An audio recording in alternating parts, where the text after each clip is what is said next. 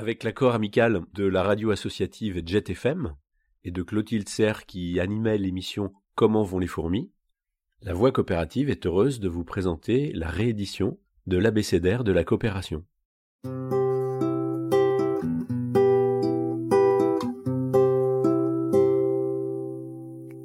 Rubrique.cop, la voix coopérative.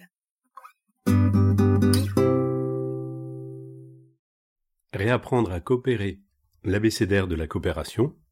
L'ampimasti tervetuloa. Dans le cadre des chroniques coopératives, l'abécédaire pour réapprendre à coopérer, aujourd'hui le F comme Finlande et finlandais. Donc j'ai essayé de vous dire en finlandais enchanté et bienvenue, sachant que il a fallu effectivement résister pour ne pas vous parler de la Finlande avant cette lettre F. pourquoi? Parce que d'une certaine manière, il me semble que la Finlande est un des pays les plus coopératifs et qu'il y a vraiment une cohérence entre la culture euh, finlandaise et cette capacité à, coopérer. J'ai eu l'occasion de, travailler donc avec euh, un groupe de, Finlandais euh, qui ont créé une école dont je vous reparlerai sûrement à la lettre J et éventuellement à la lettre T qui s'appelle la Team Academy à Juvaskila et dont le, créateur s'appelle Johannes Partanen. Eh bien, pour aller à Juvaskila, c'est à 300 km au nord euh, d'Helsinki, on passe par la ville de Tampere, une ville qui porte mal son nom puisque lorsque j'y passais, il faisait moins 25 degrés, ce qui est pas tellement tempéré. Mais la Finlande, au-delà de ses hivers euh, très froids, se caractérise pour moi par euh, trois grandes qualités. Euh, qui amène les coopératives à avoir là-bas une très bonne image et un grand dynamisme aussi en termes d'innovation.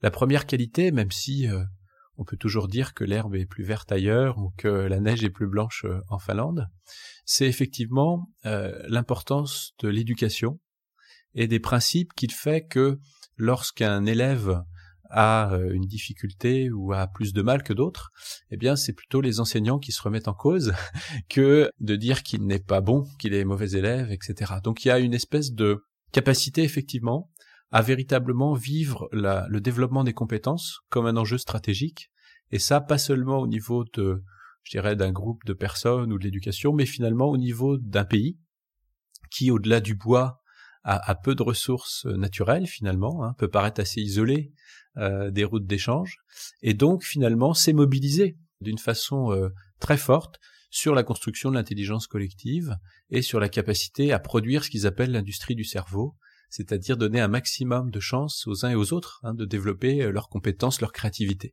Donc c'est vrai qu'on met en avant souvent la qualité des écoles et de l'éducation finlandaise, mais finalement c'est, je crois aussi, d'abord une question de, de stratégie et de volonté, de prise de conscience de l'intérêt qu'il y a à donner un maximum de, de chance par l'éducation à, la plus grande euh, part de la population. Je pense que le deuxième élément qui est rappelé par un, philosophe finlandais qui s'appelle Esa Sarinen, c'est que finalement il y a deux grandes valeurs euh, qui sont encore très vivaces en Finlande. Un grand sens de l'égalité, c'est qu'il y a effectivement euh, pas d'énormes différences sociales et on sent les gens assez proches les uns des autres, hein, à la fois dans, dans le respect et la convivialité, Peut-être que ça a à voir aussi avec cette tradition du sauna ou euh, le sauna, comme ils disent. Il y a presque autant de saunas que d'habitants en, Finlande. Et, c'est vrai que le fait d'être euh, euh, ensemble dans, ces pièces et, et, d'être d'être nu libère finalement des distances sociales, permet à chacun finalement de se retrouver dans le partage de, de certains moments et d'un type de simplicité. Et donc, euh, une de ces valeurs, c'est donc cette, euh, ce sens aigu de, l'égalité. Euh, l'autre, c'est un solide pragmatisme en fait, c'est-à-dire la capacité à faire les choses, comme mes correspondants finlandais disent souvent.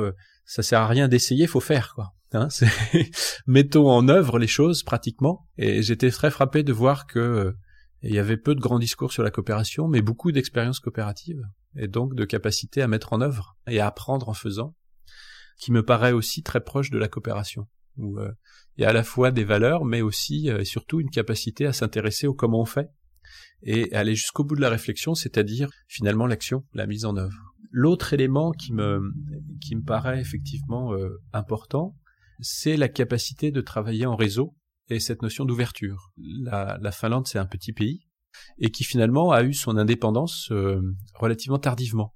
en termes d'utilisation de la langue finlandaise, en termes d'autonomie économique et, et, politique. Et donc il y a finalement un défi qui les a amenés à s'ouvrir très tôt sur l'ensemble de l'Europe, à aller voir ce qui se passe ailleurs. Et je crois que cette ouverture contribue aussi à, diffuser les idées, à créer un dynamisme et, finalement à, renforcer la capacité d'échange à la fois en interne et avec d'autres partenaires dans, dans, différents pays. Voilà, donc euh, nous reparlerons de la Finlande avec euh, à la fois ses, ses, valeurs et puis les expériences coopératives qui font que là-bas, non seulement dans l'agroalimentaire, mais dans beaucoup de domaines, euh, les coopératives sont présentes et assez naturellement, sans qu'on ait euh, forcément, comme en France, une opposition très forte entre ce qui serait de l'économie sociale et solidaire et puis euh, l'économie traditionnelle. Je crois que cette intégration-là aussi fait réfléchir lorsqu'on s'intéresse à la coopération et au développement des coopératives en Europe. Donc à, bientôt pour compléter sur les expériences finlandaises, notamment à travers la Team Academy, qui est une école où les entrepreneurs apprennent à, à faire en équipe.